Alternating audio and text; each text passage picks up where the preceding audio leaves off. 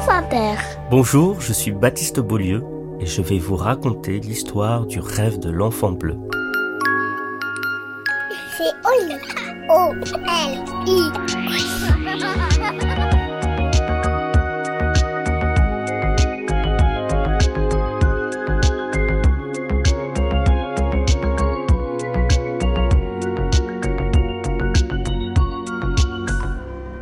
Un jour, il y a très longtemps, bien avant les hommes d'aujourd'hui, avant les voitures, avant les gratte-ciels, les métros, avant les télévisions et les ordinateurs, avant même que les hommes quittent les grottes où ils vivaient, il régnait sur Terre un désordre inimaginable.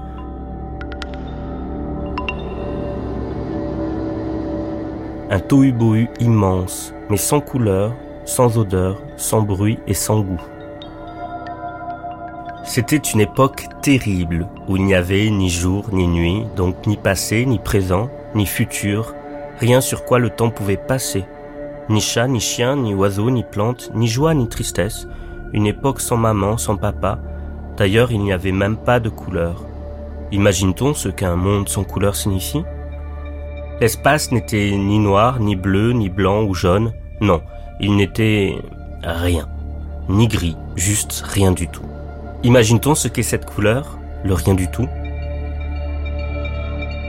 Au milieu de ce tohu-bohu naquit un enfant, tout petit, minuscule, à la peau bleue, et nul ne savait comment il était arrivé là, qu'il avait enfanté. Il n'y avait rien, et après il y avait un enfant et une couleur, le bleu, comme quand on donne un coup à une pierre avec une autre pierre et qu'une étincelle apparaît. Ainsi était né l'enfant minuscule, et peut-être même était-il né de ce tohu-bohu lui-même, oui, ce gigantesque tohu-bohu qui avait rêvé, un jour, d'un petit enfant à la peau bleue. L'enfant avait grandi seul, et parfois il se demandait à quoi pouvait servir tout cet espace vide, si vide.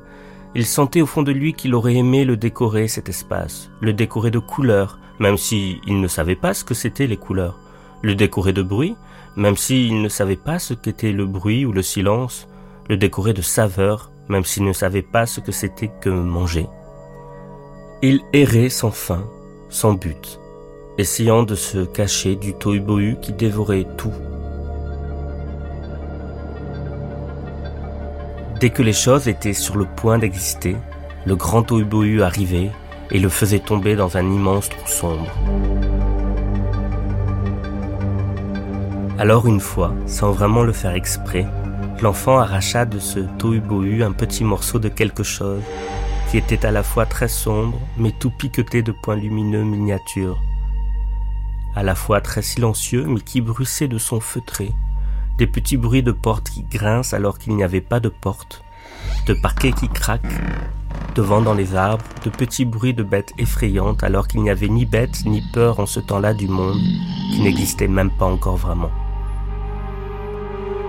L'enfant le tourna dans sa main dans tous les sens et décida de l'appeler Nuit.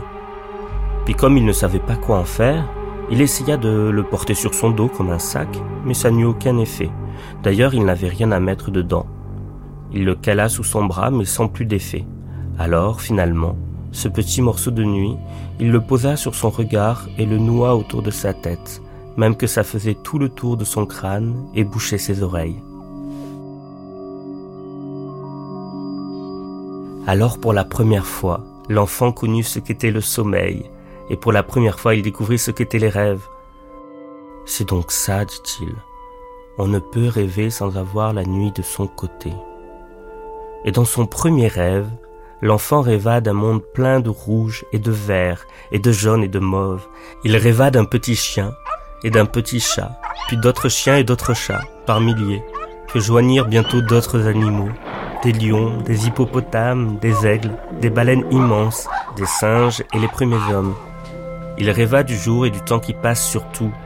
Bref, pour la première fois, il rêva d'un monde plein de plein de choses.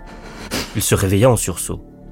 Devant lui, immense, vide, sans commencement, sans fin, se tenait le tohu-bohu, le néant absolu qui avale tout et fait tout disparaître. Je suis tohu-bohu, mais on m'appelle aussi néant. Mon rôle est de néantiser, tout avaler, tout faire disparaître. Je suis le rien qui est tout, Tu m'as volé un petit morceau de nuit qui ne devrait pas exister. Rends-le-moi. Alors, l'enfant qui tremblait de peur mais qui était rempli de courage, se tint droit et cria. Je te le rendrai si tu réponds à une question. Il savait que la situation était délicate, dangereuse, mais il avait encore l'esprit rempli de ce rêve immense et se sentait dans l'obligation d'aider tout ce qui n'était pas encore, mais qu'il avait vu en rêve, à exister enfin. Pose ta question et après je t'avalerai tout cru, toi et le morceau de nuit que tu m'as subtilisé. Alors l'enfant serra ses petits poings et demanda Tu prétends être le grand rien? C'est cela. Mais alors si tu es, tu ne peux pas être rien? Si, cria le grand rien. Si, si et si, je suis le grand néant qui néantise. Prouve-le-moi. Comment? Néantise-toi toi-même. Détruis le grand rien. Détruis de fond en comble, va au bout de ta mission. Néantise le néant qui est toi. Je parie que tu n'en es pas capable. Alors, devant les yeux hallucinés de l'enfant, le tohu-bohu gonfla, gonfla, et d'un seul coup, comme pour prouver à l'enfant l'immensité de son pouvoir, il donna les étoiles, les planètes, les galaxies et l'univers tout entier. Et chaque fois qu'il donnait quelque chose, où il n'y avait rien juste avant, il détruisait un petit peu plus ce qu'il était, le rien. Il donna les rivières et les lacs, les poissons qui nagent dedans, il donna les plaines et les collines, les animaux qui courent dessus, il donna le ciel et les nuages, et tous les oiseaux qui y volent. Ainsi le grand rien devint-il le grand tout, en allant tout simplement au bout de sa logique, en détruisant tout, même le rien, surtout le rien, rien que le rien. L'enfant bleu marcha dans le monde tout nouveau, il trouva que cela était beau et bon et bien. Il attrapa un morceau de vérité et le porta à l'oreille, comme on écoute la mer dans un coquillage. Et la vérité lui raconta comment ce nouveau monde allait croître et prospérer, prospérer même très longtemps et finir par décroître et disparaître sans laisser de traces, jusqu'à ce qu'il ne reste plus que lui, l'enfant bleu, devenu un vieil homme, condamné à marcher parmi les décombres, errant de ruine en ruine dans un silence total. Un vieil homme avalant les couleurs, les chiens, les chats, les villes, les métros, les gratte-ciel et tout ce qui existe, jusqu'à ce qu'un jour, il rêva d'un petit enfant à la peau bleue et que ce petit garçon se mit à exister.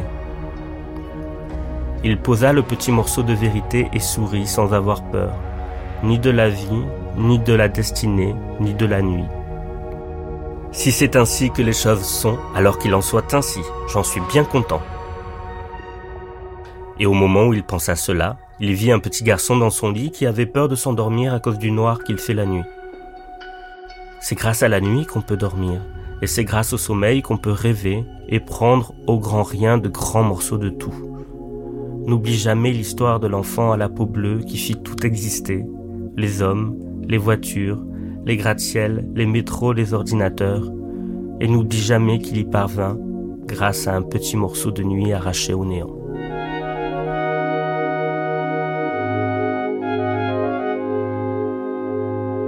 Et voilà, l'histoire est finie, et maintenant, au lit.